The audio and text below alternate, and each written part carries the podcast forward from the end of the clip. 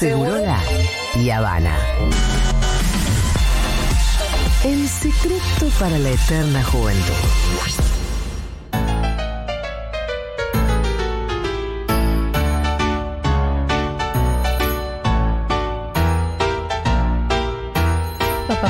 Hola Aldana, ¿qué tal? Oli, ¿cómo están? Hablando de gente que sabe. Sí, estaba No, escuchando. hablando de gente que sabe, tu hermana Laura Contreras ha escrito libros, ha venido más de una vez. Sí. eh, y con ella hemos hablado. Hay una columna acá de Mapapi en la que está Lau. En la que está Lau también. Y, y gordura. Sí. Infancia y Gordura, que fue, la pueden ir a escuchar a Spotify y está buenísima. Bien, hoy vamos a hablar de parteras. Partera, sí, porque fue hace dos días el Día Internacional de la Partera. Es algo que se celebra hace 30 años más o menos, eh, declarado por la ONU. Sí. Está bueno saber que esto se declaró porque se hicieron, como se, se analizaron varias estadísticas que demostraban que la presencia de una partera reducía, pero drásticamente, las tasas de morbilidad materno-infantil, digamos, Ajá. y de complicaciones. Entonces, está buenísimo porque hoy vamos a charlar un poquito Pero como de la- ¿la presencia de la partera en lugar de un médico? No, la presencia de Estoy la... muy antimédico hoy. Sí. La partera sumada. La columna igual Ah. va a ir un poco medio Ah, anti, ah, ah, ah. eh, pero no, la, la partera, digamos, como estar ahí acompañando un, un- un nacimiento. Sí. Y pensar que, que las parteras, digo, no son solamente, históricamente no, no eran las parteras que ubicamos ahora, ¿no? Justo estábamos hablando con Pitu de esto de- del tema de los yuyos, las hierbas, este conocimiento más ligado a la naturaleza. Bueno, información sobre parteras hay desde, pero desde los inicios de la historia, incluso ayer buscando aparecían cosas de, en el paleolítico, hay, hay como datos que nos dan a pensar que había mujeres que asistían a mujeres en los partos, como exclusivamente hacia, para eso. Eh, que obviamente en ese momento se centraban en conocimientos que tenían que ver con observar cómo parían otros mamíferos, ¿no? Y otras, digamos, como otros ¿El nacimientos. paleolítico? Sí, sí, sí, sí, sí. sí. ¿Había Homo sapiens en el paleolítico? No, bueno. Ah, no, para sí, acá tengo Ah. 40 40.000 Yo por antes diciendo de Cristo. Sí, Ah, paleolítico. está bien. También entre Cristo un montón de gente. olvídate. Sí, re, 40.000 antes Pensé que de el paleolítico era solo con dinosaurios. No, no, no. Paleozoico, yo ya me confundo. Yo ya me pierdo ahí un toque, ¿eh? Ya, ahí no. Pero Bueno. 40.000 antes de Cristo ya encontré como los primeros datos de información de que había mujeres que acompañaban a otras mujeres, personas acompañaban a otras personas que parían. Paleozoico es el viejo. Ah. Ah, ahí Por eso ya, con eso. Ya lo tiene ahí, Fito. Bueno, si les parece, les quiero compartir una frase de un libro muy lindo que se llama Brujas, Parteras y Enfermeras. Sí. eh, que dice así. Las mujeres siempre han sido sanadoras. Ellas fueron las primeras médicas y anatomistas de la historia occidental. Sabían procurar abortos y actuaban como enfermeras y consejeras. Fueron las primeras farmacólogas con sus cultivos de hierbas medicinales. Y fueron también parteras que iban de casa en casa y de pueblo en pueblo. Durante siglos las mujeres fueron médicas sin títulos, excluidas de los libros y de la ciencia oficial. Se transmitían sus experiencias entre vecinas o de madre a hija. La gente las llamaba mujeres sabias, aunque para las autoridades eran brujas o charlatanas. Bueno, un poco esto que estábamos hablando, ¿no? Como el conocimiento que traía la mujer por haber pasado por esa experiencia, eh, que no entraba dentro de lo que los hombres eh, formados, los médicos, la medicina, digo, hace miles, mil años atrás, podían manejar o conocer, entraba como, ah, bueno, sos una bruja. Tipo, si sabes de Sí. esto, ¿Sabes de algo que yo no sé? Entonces tu sabiduría es de bruja. Exactamente. Entonces, bueno, para hoy traje algunas cositas de historia y después algunos audios de, de- de unas parteras que, que estuve ahí como juntando estos días. Em, primero aclarar, para quienes no saben, las parteras no son obstetras. Digo, muchas veces No. está esta confusión. Las- los obstetras o las obstetras son médicos que después se especializan en tocoginecología que trabajan como obstetras. Las parteras son licenciadas, obstétricas se llaman Ajá. a sí mismas, entonces por eso muchas veces aparece como la confusión pero se dedican exclusivamente a eso, ¿sí? Em, actualmente son medio como un apéndice del obstetra, la realidad es así, es medio como que, bueno, la Pero no conoces. siempre hay una partera en el parto. No, sí, siempre, aunque sea necesaria, siempre. ¿Ah, sí? Siempre, sí, siempre. Yo por ahí se ve que me acuerdo muy poco de mi no parto. te habrás como- acordado. Julia y su parto es Pero una Julia y el cosa, es la, parto ya la- hablamos de es la eso. dimensión de conocida, eh, ¿viste? Cuando nació Manuela, Ya hablamos de- la Ahora, sí. partera se puso a hacer chistes y qué sé yo, como que. Nada, quería hacer, viste, un. Y Medio fue un muy cómodo. Sí, no, como. No sé si relajar situaciones. Segura. Que un poco, imagino también es parte del rol de traer calma. Pero era raro porque hacía chistes medio. medio Voy, em, quiero. Julia, no puedes no acordarte si tuviste partera o no. no, que me acuerdo de. Jessica solamente y Pero- otra gente que había Y ahí. capaz una era la. Sí, puede ser. Una de esas era la partera. Sí, creo. pero no me acuerdo a nadie con un rol relevante al lado de Jessica. La bueno, verdad, ¿eh? bueno, puede ser, puede ser, porque no, no todas las parteras ejercen el rol como lo tienen que ejercer, digamos, que es acompañando y estando ahí activamente. Eh, quiero, por ahí vas a llegar a esto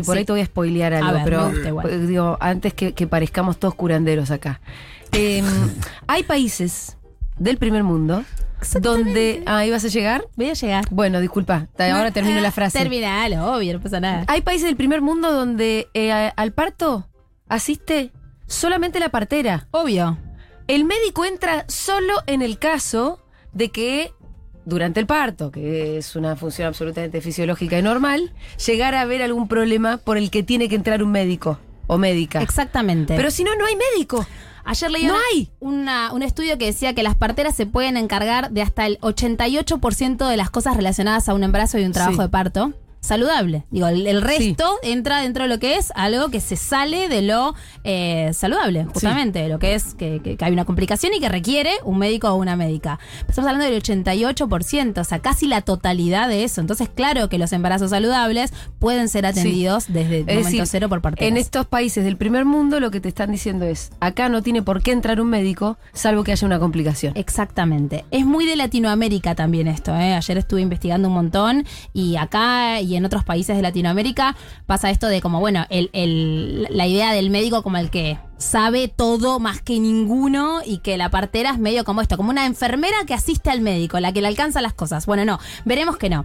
Entonces le decía, eh, yendo un poquitito a la historia, ya hablamos del paleolítico con esta duda que se nos generó, que ya Fito la... eh, Está bien, la 40 pudo- años, 40.000 años antes de Cristo. Sí, exactamente. Vamos a hablar un poquito más adelante, entre el 3500 y el 300 antes de Cristo, o sea, estoy hablando de un periodo grande, grande, grande.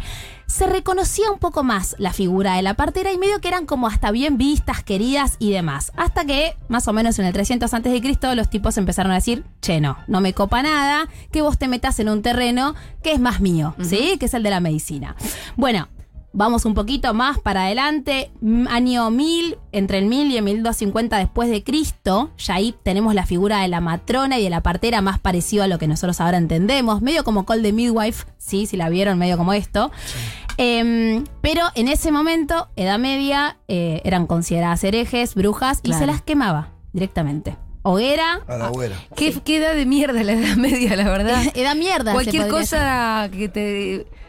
Cualquier cosa te interesaba, pum, a la hoguera. A la Solo hoguera. zafaba si eras rey, pero tampoco, ni siquiera. No, también te podía pasar cualquier cosa, pero. Te picaba un mosquito y te Si eras mujer en la Edad Media, al- Olvídate. las, las chances de complicado. terminar en la Pasaba hoguera. mal. O eras totalmente Si ahora, la pasa, si ahora la pasa como roto, imagínate la edad media. O sea, Sí, bueno, y en relación a esto es porque viene de la mano un poquito con la creación de las universidades. Piense que Oxford es de 1090. Entonces, bueno, cuando se empezó a formalizar los estudios, los tipos no querían saber nada con que las mujeres estén pasándose información y además esta información que era una cosa de te cuento a Sí. vos y vos le contás a otra y yo te ayudo en relación a lo que yo aprendí. Bueno, nada. Y la experiencia misma, ¿no? La experiencia Sí. misma, que es algo intransferible también. Yo No puede- se pensaba... O a través de la Solamente oralidad. alguien que parió sabe lo que es parir. Sí, en algún punto sí. Yo no digo claramente, como dice Julia, no, no es que somos antimedicina, digo, no digo que no haya cosas que una desde afuera y con formación pueda guiar y acompañar mejor. Pero claramente que quien lo está viviendo, digo, cuando un médico te explica una contracción, a mí me vuelve loca esto, un médico varón diciéndote lo que vas a sentir en una contracción. O sea, es como, ¿qué? ¿Qué, qué me estás diciendo? qué sea, ¿Qué sabes? No, no duelen, te dice, no te puede estar doliendo esa contracción porque... Claro. No tenés ni útero, como dice Rachel, no uterus, no opinion. O sea, por favor, tipo, no. no Pasa algo parecido con el hambre. Mm, Con claro. el hambre pasa algo parecido. Bueno, es todos que parece- todos qui- eh, creen entender lo que es el hambre. Y la verdad que el que lo vivió entiende lo que es el hambre, que te duela la panza hasta que, o sea, sentir el vacío vacío que se convierte en dolor y que después se convierte en nada.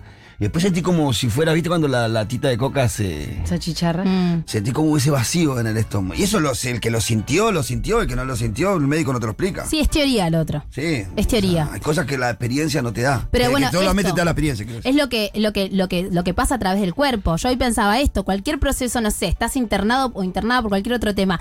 Un médico, por lo general, te pregunta cosas. ¿Qué sentís? ¿Qué- porque hay algo de esto que necesitas que quien lo esté viviendo te pueda ir relatando, te pu- puede ir participando. Y lo que nos pasa a las mujeres hoy en día, por más de que tenemos una ley, la ley de parto humanizado, que debiera cumplirse, es que estamos medio por fuera de lo que nos pasa eh, en el momento de- del parto. Digo, no, no somos protagonistas, no podemos decidir un montón de cosas. El médico viene y decide y hace con tu cuerpo medio lo que quiere. Incluso si tuviste una charla y le pediste cosas, es probable que en ese momento no te dé mucha vaya bola y haga y decida.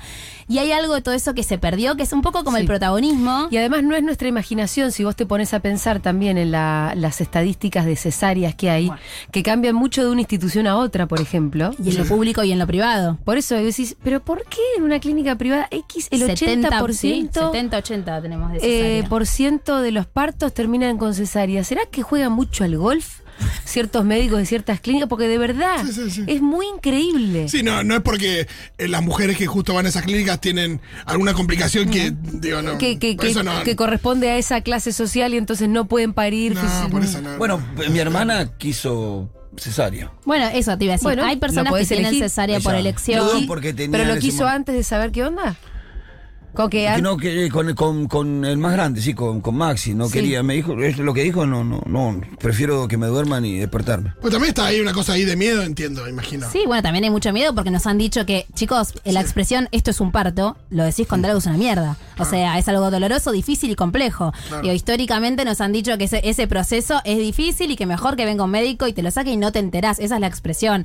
Bueno, nada, hay- e- es como para, para profundizar mucho más, pero justamente terminaba como este recorrido así muy salpicado por la historia diciendo esto, que hoy en día estamos mirando a los países nórdicos, a los países europeos que muchas veces queremos seguir porque Sí. nos parecen como modelos en muchas cosas, que justamente pasa esto. Las parteras son quienes acompañan, y de hecho hay centros, hay muchos programas, no sé, en Discovery Home and Health y demás que te muestran centros donde solo hay parteras y solo va un médico si necesitan algo en particular. Sí. Eh, si algo se complica y entonces la cosa deja de ser un proceso normal. Exactamente. Deja de ser algo que está todo ok y se necesita, bueno, de hecho, o una cesárea, que es una cirugía. Una partera Claro. no puede hacer una cirugía. Pero esos cambios, ¿cómo se fueron dando en esos lugares? Porque eran lugares donde antes había eh, más presencia de los médicos y menos de las parteras. Porque imagino que hay una pata como cultural muy metida, que no quiere decir que no haya que, que, que construirla y que, Claro. que evolucionar, pero ¿cómo se dan esos cambios? ¿Tiene que ver con leyes? ¿Tiene que ver con un cambio cultural? Bueno, sí, todo junto. hay una, hay una idea de legislación. Acá, digamos que en, en- en- en los hospitales públicos pasa que muchas veces los médicos y médicas no están en los partos porque las parteras se encargan de todo esto. Pero, por ejemplo, en Capital Federal tiene que haber un médico obstetra sí o sí al momento del nacimiento. Entonces hay una, hay una cuestión legislativa. Claro. Y bueno, esto. También hay algo cultural que hay que ver cuánto se machacó o no la imagen de las parteras en, ese, eh, en este lugar en particular. Eh, hay algo... Pero bueno, es eh, como todo. Por ahí te, te toca. A mi hermana tuvo un parto traumático con eh, mi otra hermana María, con Brandon. Que inclusive usaron Force. Ah, Ah, mira. Y fue, sí, nosotros Ahora inclusive prohibidos hicimos, los ah, hicimos- ¿no? ya estaba prohibido cuando nació Ah, ¿no? sobrino. No están Ah, ¿no prohibidos están prohibidos? y no. Bueno, Pero decían que se puede, se- digamos que tenés que tener una justificación muy, muy grande para usarlos. O sea, no, no, no están prohibidos para nada. Eh, violencia os- Obstétrica. Obstétrica. Violencia obstétrica, esa fue la denuncia que hicimos. A ver. Ah, ¿hicieron la denuncia y Sí, todo? sí. Ah, mirá, se Ah, hizo la mirá. Yo ya denuncia. militaba, sí, ya estaba, me puse Ah, loco. Che, pero. Quería romper todo. Mirá. Eh, ¿Y que fueron a un hospital público? Al hospital Santo Yani. Y cuando nació, bueno, nació, nosotros todos bien, fui a visitar a mi sobrino y a mí me parecía que la cabecita estaba como rara de mi Sí, sobrino. sí. Y el fuerza se la, se le había deformado un poquito la cabeza. Sí, Y sí. el ah. médico le explicó eso, y ¿cómo? ¿Qué es eso? Y ahí mi mamá se puso loca, ¿cómo Force? Y ahí empecé a entender yo que no tenía ni idea de Sí, qué era eso, sí. expliqué, que explíquenme qué. Y ahí empecé a llamar a gente, gente, que gobernaba Cristina todavía. Sí. Bueno, ¿Y Llamé, cómo- porque cómo más casi hablé con Cristina, más o menos. ¿Cómo sí, se llamaba me- tu sobrino? Eh, Brandon se llama. ¿Y cómo está Brandon? No, Brandon bien, Está bien. eh, sí, bien. eh, es un chico especial, pero por otras cosas. Sí. Creo yo. Bien, Sí. no, en ese sentido, bien. Está grande, ya creció todo. Sí, está bueno como también aclarar esto, que igual en uno de los audios que si llegamos lo vamos a escuchar. No todas las intervenciones, digamos, estamos diciendo, no, todas las intervenciones están mal. Hay algunas que a veces son necesarias y de hecho los forceps bien utilizados pueden llegar a resolver algún parto que por algún motivo muy extraño en un porcentaje muy bajo, si bien este no es mi tema, claro, antes que me vengan a hatear, lo sé, eh, nada, eh, pueden resolver situaciones que podrían ser complicadas, pero son porcentajes mínimos. Lo mismo que la episiotomía, lo mismo que un montón de intervenciones que se hacen medio de rutina y que en la realidad traen más consecuencias negativas que Sí, positivas. y, y lo que más eh, se quejan la- la- las mujeres de los barrios populares cuando van a parir es, la- eh, o sea, las veces que lo hacen, siempre es como a último momento. Van con, con, con dolores con, y lo hacen volver, no. No, Volvete, pero- sí. volvete, volvete, volvete, y casi siempre es, llegan ahí, bueno, quédate un ratito ahí, Mm. La verdad, para no ser exagerado, de cada 10 partos, 4 o 5 es en medio, en medio en de el camino. pasillos. Sí, en sí, el sí. camino, Yo tengo no. un- una de mis No es mejores amigas adentro. trabaja en un hospital público en la Ferrer y me dice eso. Muchas está- llegan coronando, literalmente. sí, es eso. Bueno, pero ahí hay, hay- acá es, al- por ejemplo, en capitales es en las clínicas así privadas más conocidas, es al revés. Al revés. Vas con un centímetro de dilatación y te dicen quédate y terminás en una cesárea. Porque realmente en ese momento vos entrás. Ahí te cobran más. Este está como el mito de que la cesárea se cobra más, no, no a vos que No sé, tenés yo obra no- social, pero como que el, el médico cobra más eh, por, No. por una operación, por una cirugía que por acompañar un parto. Está medio como el mito ahí dando vueltas. Hay quienes Pero dicen que no además es, cierto. más rápido para cualquiera. Es más rápido y se No, porque eso- organiza. eso El parto la- se toma sus horas. Yo estuve como Muchísimas. 12, o no me acuerdo. bueno, si no invente, Julia, ni siquiera te conoces de partera. eh, no, pero yo rompí bolsa a la una de la mañana y Rita nació a las 11 de la Julia mañana. parió en el multiverso de la locura. Pero esto sí En me meta, acuerdo. estaba en el yo rompí bolsa como a las 12 en realidad de la noche y Rita nació a las 11 de la mañana. claro. Desde que rompí bolsa hasta son que nació procesos largos y 12 son, horas. son medio impredecibles. Claro, digo, no, preguntaba si se cobraba más o menos porque No. podía explicar la diferencia que hay en un No, hospital público que te quiere mandar para tu casa todo el tiempo y te reciben cuando ya el nene está saliendo más o menos. Porque es con mucho una más- clínica que te abraza hay dos días menos, antes. hay menos insumos y es más, digamos, es- cuesta más mantener una cama ocupada con una persona que quizás no la necesita en ese momento y no la va a necesitar por 6 o 12 horas y puede estar en casa. Es que en realidad un proceso de nacimiento saludable se puede, el trabajo de parto, vivir Hacer en casa, con total tranquilidad. Además, es mucho, yo prefería arrastrarme como un, como un animal adolorido en mi propia casa. Claro. Eh, Sí, porque hay algo de, bueno, de todo esto que si quieren ya escuchemos algunos audios Dale, de dale. Belén Criado, que ella es licenciada obstétrica, vive en Neuquén, se especializa en partos domiciliarios y primero que nada le pregunté qué hace una partera. Así que escuchemos el audio 1. Cuando pensamos en las parteras, se piensa que es la que da el curso de preparto, está en el trabajo de parto y la que llama a la obstetra convirtiéndose en su secretaria y no mucho más. Pero la realidad es que nuestra formación nos permite involucrarnos en la vida de la sexualidad, la reproducción y la no reproducción de las mujeres y las personas con capacidad de gestar y toda la familia. Nosotros podemos acompañar todo el proceso preconcepcional, hacer seguimientos de las gestaciones sin patologías, dar información para una planificación familiar, acompañar los trabajos de parto, parto y puerperio, la lactancia, la crianza, interrupciones. Tenemos todas las herramientas necesarias para la toma de decisiones conscientes. Hace de toda una partera, digamos, ¿no? Digo, su rol es abarca un esto montón que de decía al principio que a veces parece la, La secretaria, secretaria. de Sí, la que llama a la Es obstetra. una carrera, es una Es carrera. una carrera que se estudia en la UBA, No, digo, sí, en otros lugares también, es. pero sí es universitaria, es una licenciatura, son licenciadas obstétricas. Y después le preguntaba a Belu, porque su Instagram es partera y feminista, y entonces le digo, bueno, ¿qué relación para, para vos hay entre el feminismo y el rol de la partera? Así que escuchemos el audio 2. Pienso que la partería tiene que ser feminista porque nos involucramos en la vida de la sexualidad de las personas y eso requiere confianza, intimidad, confidencialidad, respeto. Entonces necesitamos construir un vínculo con las personas que estamos acompañando. Y para eso la perspectiva de género nos ayuda a entender que la sexualidad se construye y por eso es importante conocer la historia de las personas que estamos acompañando, desde la forma en que nacieron, el vínculo con sus menstruaciones o con su ciclo sexual, con su pareja, eh, con sus padres, con antiguas parejas. Eh, todo eso hace que uno pueda entender qué información necesita esa persona, qué herramientas necesita esa per- persona y genera un vínculo de confianza para que mm, para acompañar las decisiones informadas, ¿no? Y que puedan ser realmente protagonistas en la toma de decisiones sobre su cuerpo. De esto también habla mucho la ley de parto humanizado, que es la 25929, que les recomiendo mucho a quienes están gestando que la lean. Es una ley nacional eh, que habla de esto, ¿no? De, de devolvernos un poco el poder de la decisión, que no quiere decir decirle al médico qué hay que hacer, porque a veces la idea es como, bueno, pero el médico sabe más que vos.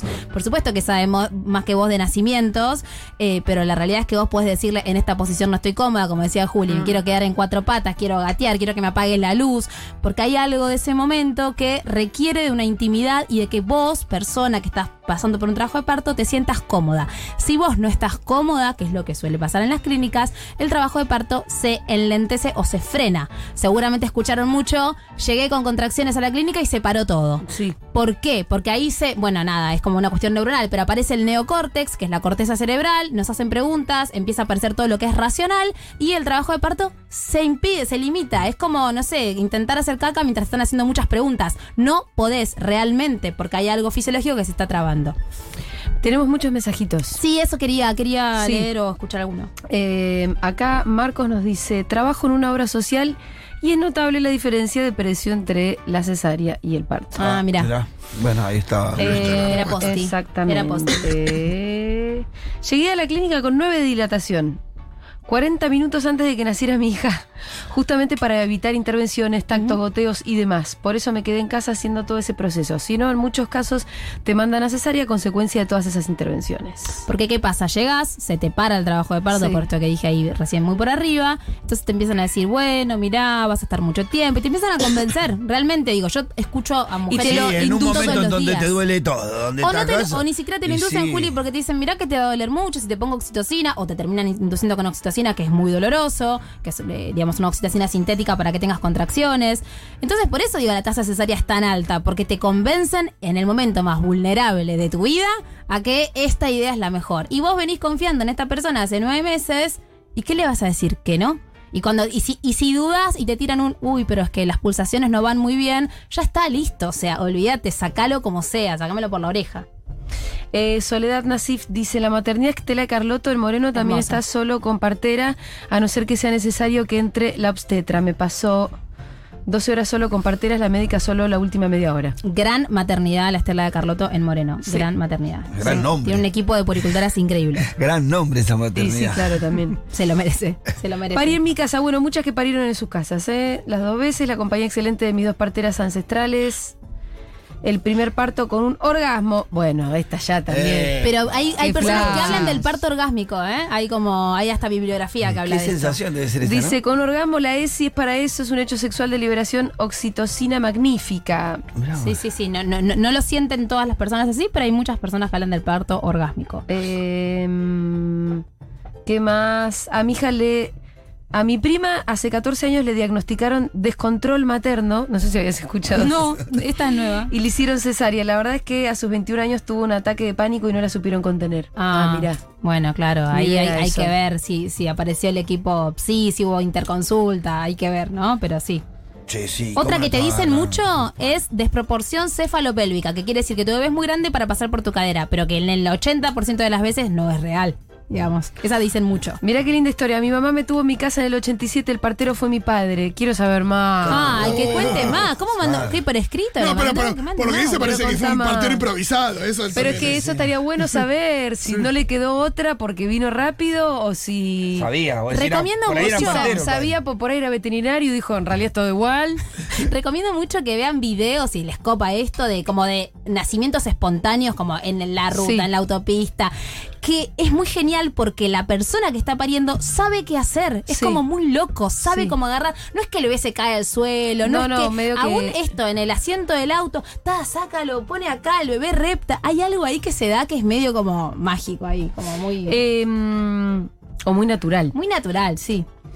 Te- la- eh, una prima de mi mamá tuvo a su bebé en su casa, pero porque Pues se dio, no por porque el proceso fue rápido y, el, el padre era veterinario, por eso se me ocurrió. Ah, claro. Entonces, medio Esto es la que, misma mierda. medio que el chabón dijo, medio que es la misma cosa. Dijo, agarrale el hocico Sí. que yo. Lo que sí estaba, Lo levantó de las patas, ¿viste? de lo que estaba muy preocupado era de la temperatura del ambiente. Ah, sí, eso es muy, muy importante. Porque eso es importante y la habitación estaba fría y como no había sido el parto, sino un poquito más la Sí, temperatura. es muy ambiente. importante saber que si te llega a pasar algo así, lo primero que tenés que hacer es ponerlo en contacto piel a piel porque Sí. el cuerpo es como una incubadora. Claro. Y taparlo. Yo te soy sincero, si llega a querer parir a alguien al lado mío, lo primero que hago es salir corriendo con él. Y sí, busco a alguien que sepa de esto. Yo me vuelvo supuesto. loco. Ahí sí, ahí sí Es un buscamos a flash. alguien que sepa. Sí, sí, sí. Es yo- un flash. Y a- yo tengo una amiga que le pasó, Nati, Tremendo. que su bebé también nació espontáneamente en la casa, como no estaba planeado.